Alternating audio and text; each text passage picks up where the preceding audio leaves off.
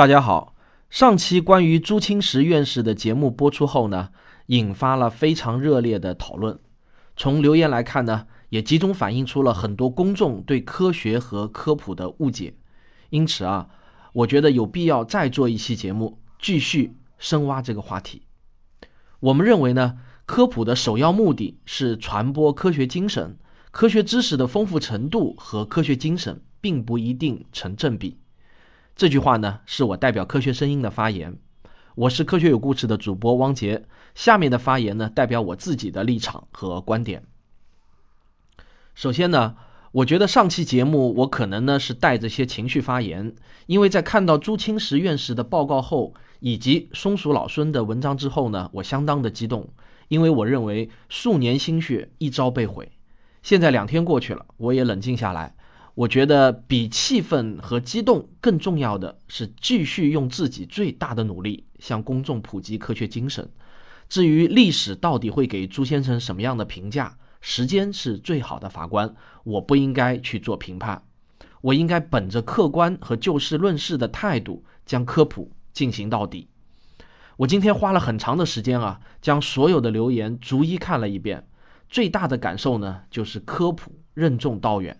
理性的传播比我想象的要艰难得多。我觉得今天能够把一些对科学和科学精神的误解谈清楚，会比我做十期具体的科学故事的节目更有意义。那么，我摘出一些为朱先生辩护的最主要的观点，我谈一点我的看法。有听众认为，对朱清时先生的口诛笔伐来得太早，若有公开的对峙的讨论，可能会更好。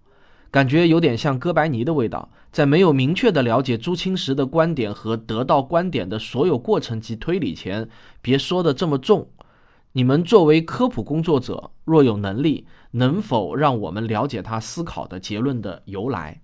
事实上啊，对于朱文中引用的具体的科学知识的批驳，以及对朱先生在那次中医药大学演讲报告的具体的批评文章，都已经很多了。这位听众呢，只是没有花时间去搜索，比如我们在节目中引用的松鼠老孙的文章，上万字的文章，我们不可能在节目中全文念一遍，对吧？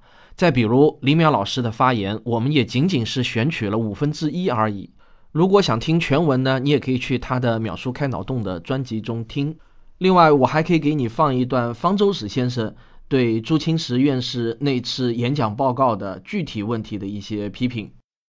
朱清时在演讲当中呢，说他在过去的十多年中学习与人体有关的医学和生物学知识，但是呢，按他的演讲内容来看呢，显然呢学的是不及格的。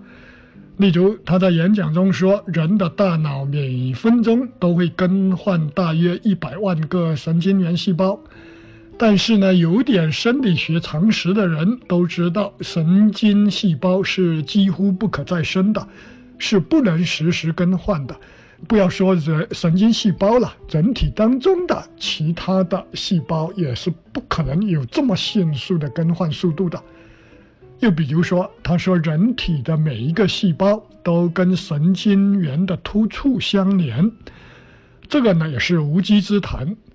突触呢有两方面的含义，狭义的含义呢只是指神经元之间的连接，广义的突触呢还包括神经元和肌细胞、线细胞这些效应细胞的连接。但是呢，人体的大多数细胞都是不跟神经元连接的，都是跟神经元没有关系的。大家想一想。我们血液里头有很多的细胞在流动，难道它们都是带着神经元跑的吗？可见呢，朱清时并不具有研究生物医学问题所必须的专业的知识。如果大家想听全文的话呢，你可以去搜索方舟子讲科学的音频节目。以上这些呢，其实我们都是想告诉您，我们并没有像你说的没有明确了解朱清时的观点。事实上，很多人对他的文章和演讲报告都是做了细致的分析的。但是呢，对朱先生的错误的指正啊，其实就像林博士所说的，其实并不需要看他具体的结论。我们仅从方法论上来说，它就已经和科学精神背道而驰了。如果朱文是发表在学术期刊，仅在学术界讨论，就没有人会反对，而且呢还会积极的参与讨论。当然，他前面的几篇文章呢，我估计啊，在核心期刊上发表呢，会遭到退稿的，因为并不符合科学论文的要求。我们批评的是朱先生在未经验证的情况下，就向公众传播明显违反主流认知的个人认知，这对价值观尚未形成的普通人具有危害。还有一些听众会认为科学很霸道。凡是只要说到上帝啊、鬼魂啊、蒸汽啊等等这些话题的时候，就会被斥为伪科学。似乎搞科普的人都不让人说话，遇到和主流科学界认知不同的东西，马上就会开始乱扣帽子，把人打成布鲁诺。其实啊，科普人反对并不是别人提出的观点和主张，而是非科学的研究方法。准确的说呢，就是明明用的是非科学的研究方法，却一定要给自己贴上科学的标签，我们才会反对。你听过我们有谁去反对或者攻击一位有道高僧谈佛法吗？一位传教士谈上帝，我们会很尊敬；谈周易的人说自己谈的是哲学，我们会很愿意坐而听到。再大胆的结论都不会令我们感到奇怪。而且我说句实话，没有什么让我觉得比宇宙大爆炸、黑洞、虫洞更令人感到震撼的观点了。鬼魂、特异功能之类的，与这些相比啊，并没有什么太大胆的。但是啊，我坚持的原则是：非同寻常的主张需要非同寻常的证据，而且是谁主张谁举证。你的研究方法必须要符合科学的范式：可定性、可定量、可预言、可证伪。独立性、唯一性、可重复检验等等，在没有得到同行的验证之前，请不要在公众中以科学的名义传播。任何有违主流的观点，可以先在学术圈中研究讨论。还有听众认为，科学呢本就该广泛讨论，而不是一家之言。心中容不下他人，说小一点气度不够，说大一点呢本身就不科学。今天我们认为绝对正确的事情，说不定就在某一日突然被推翻，也说不定。容不下一生本身就是狭隘的表现，这个呢，可能是对科学以及科学团体最大的一个误解。甚至很多人认为科学精神啊，就是包容的精神，要包容所有的观点。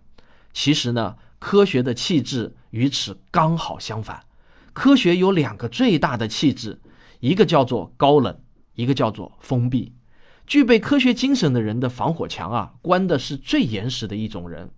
我们的策略就是防火墙的最高安全策略，先关闭所有的端口，然后呢验证一个开一个，而不是反过来，先开放所有的端口，证伪一个关一个。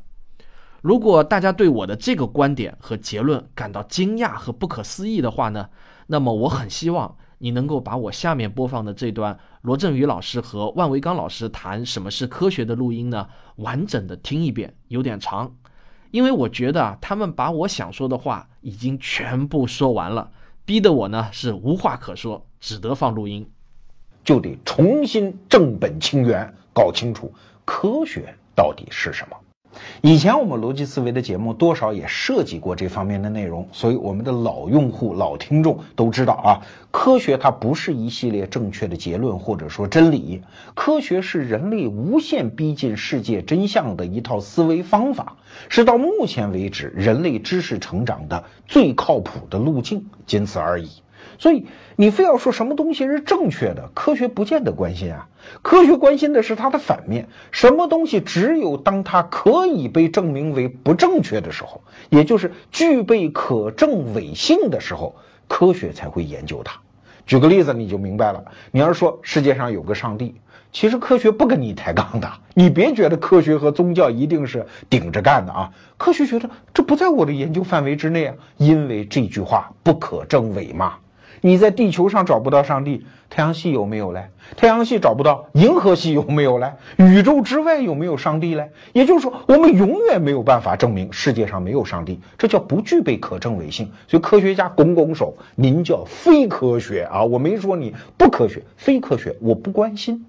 那科学关心的是什么？举个例子说啊，有的结论可能很不靠谱啊，比如说去雍和宫上香拜佛，第二个月就涨工资。哎，这个结论恰恰是科学要研究的结论。为啥？因为很简单，就给他证伪啊。你调查一些人嘛，第二个月是不是拜完佛之后就涨工资，很容易判断是是还是非。你看，这就叫科学的可证伪性。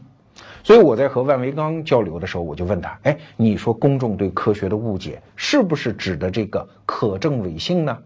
万维刚说：哎，你说的也对，但是未达究竟啊。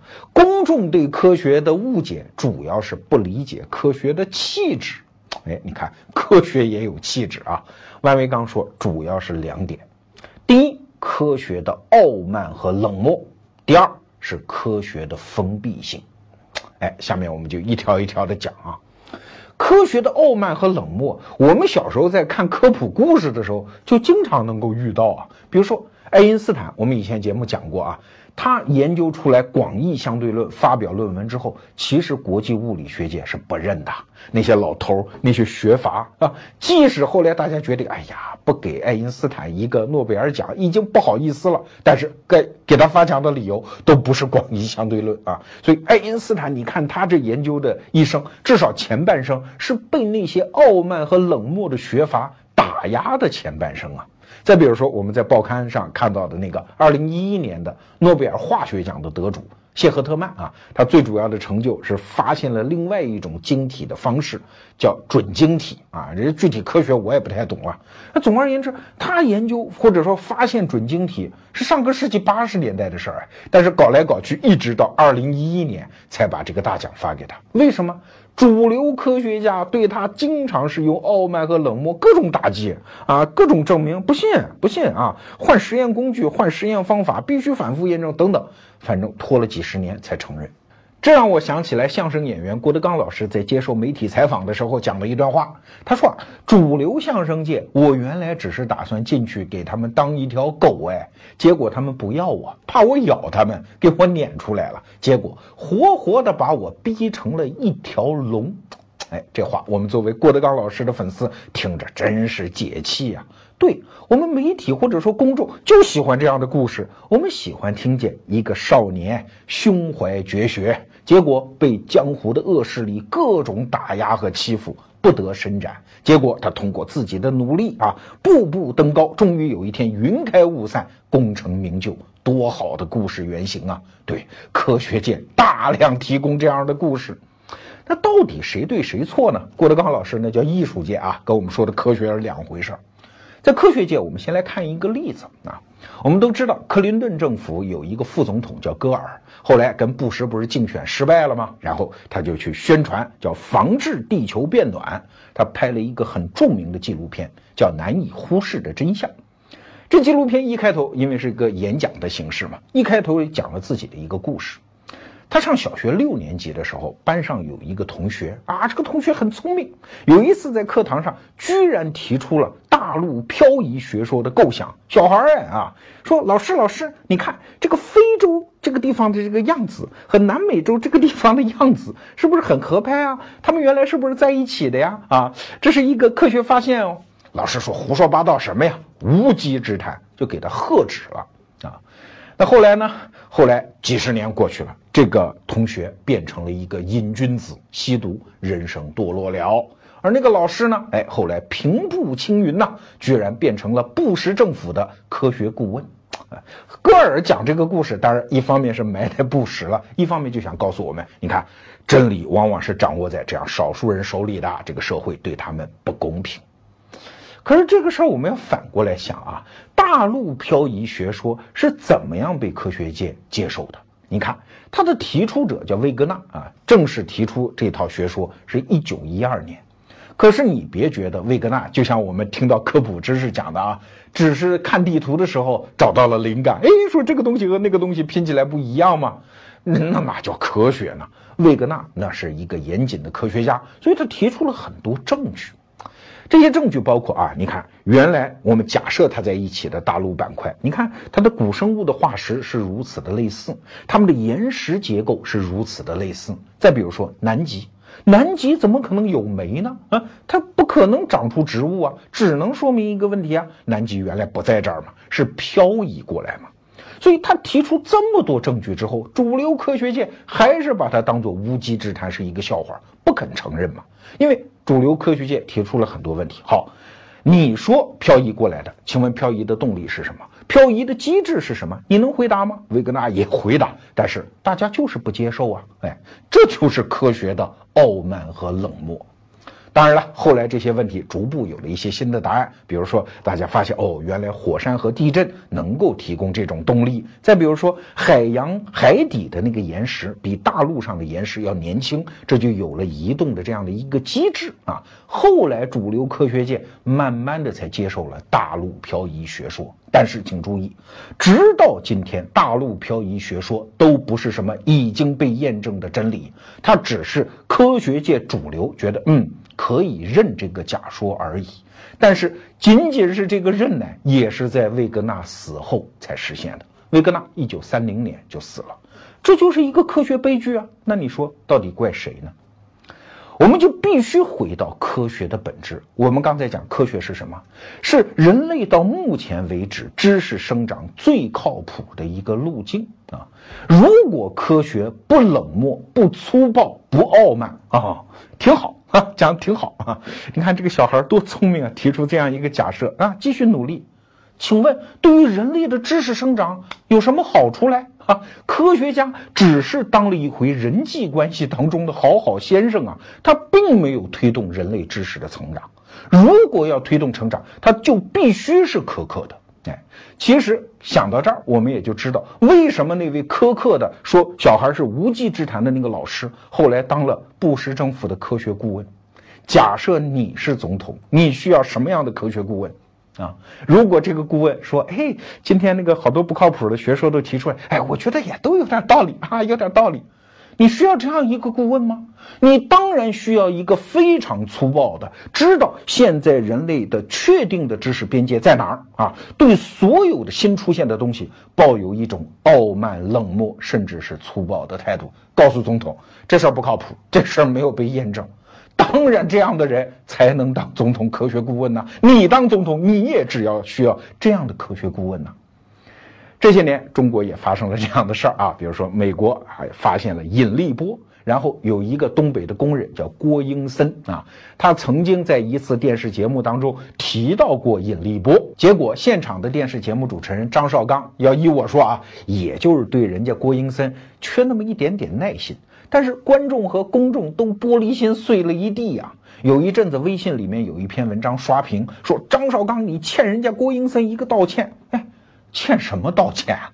如果谈别的问题，有有可说；如果谈的是科学问题啊，张绍刚的态度已经很好了。我们换一个场景，你马上就明白是怎么回事了。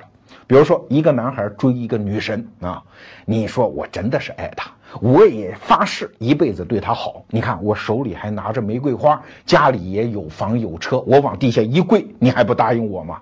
人家女神为什么就一定要搭理你嘞？啊，给你个冷脸不也很正常吗？为什么？因为在进化史上，我们知道男人和女人在婚姻这件事情上，他付出的代价是极不对等的。女人结婚养育孩子，那付出的几乎是全部的体能和时间，而男人呢，只需要贡献一个精子，一个精子啊，在一次射精当中，我看过一个数字说。它所耗费的能量仅仅是放一个屁的五百万分之一，那你说女性在这件事情上她能不谨慎吗？你有房有车有态度有玫瑰花能跪下算什么呀？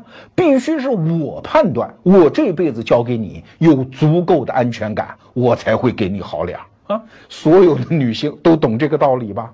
科学是一样啊，它的风险是非常大的，那么多乱七八糟的各种千奇百怪的想法，而科学的使命只有一个，就是推动人类知识的切实的进步啊！你说你有道理，你来说服我呀？凭什么你往下一跪，我就必须给你个好脸啊？我哪有那个闲工夫啊？所以，科学的气质，说不好听的就叫冷漠和傲慢；如果说好听的，就叫女神范儿。这是科学的一个气质。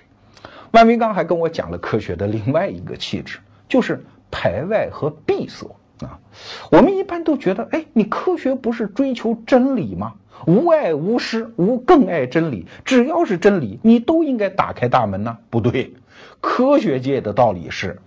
别无分店，只此一家。如果不是在我的逻辑脉络上长出来的，你就什么都不是啊！我也不批判你，但是你肯定不是科学。这个道理，我们先说个其他的例子，你可能就明白了啊。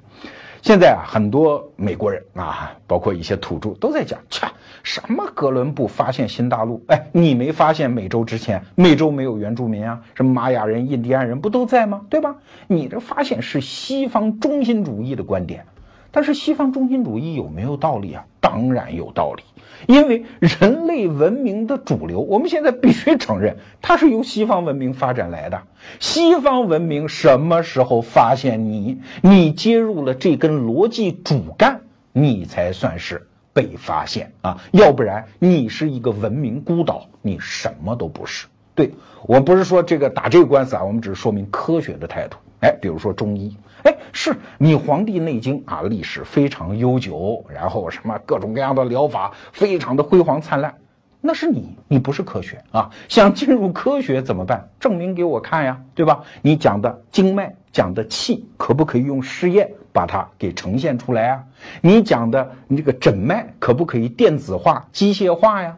你讲的阴阳可不可以用数学公式来表达呀？你所有的中药可不可以用大样本随机对照双盲实验来检验啊？如果可以检验，好，那你对接到我的主脉络上，我就承认你你是科学，否则。你跟我是两回事儿。你可以在文明、文化、博物馆所有地方存在，但是你不是科学啊！这就是科学的一个基本态度。我们微信公众号里面曾经发过吴军老师的一篇文章啊，他就讲过，科学就是这样。任何一个科学家，你如果发表一个试验成果，其实意味着什么？就是你向所有同行昭告：来，我说了一观点，请来攻击我，或者说善意的啊。请来验证我，所以一个科学家他必须做很多事情，他不能说我发布了一个真理，而是要老老实实告诉所有人，我是在什么样的参数、什么样的试验条件下发现了这个结论啊，然后我要把这些写在论文里。如果太繁复写不下，那科学家就有义务来回答同行的质询，要把这些数字告诉大家，以便让他们去分头验证你的结论是不是对的。那有些科学发现是牵扯到商业机密的，那怎么办啊？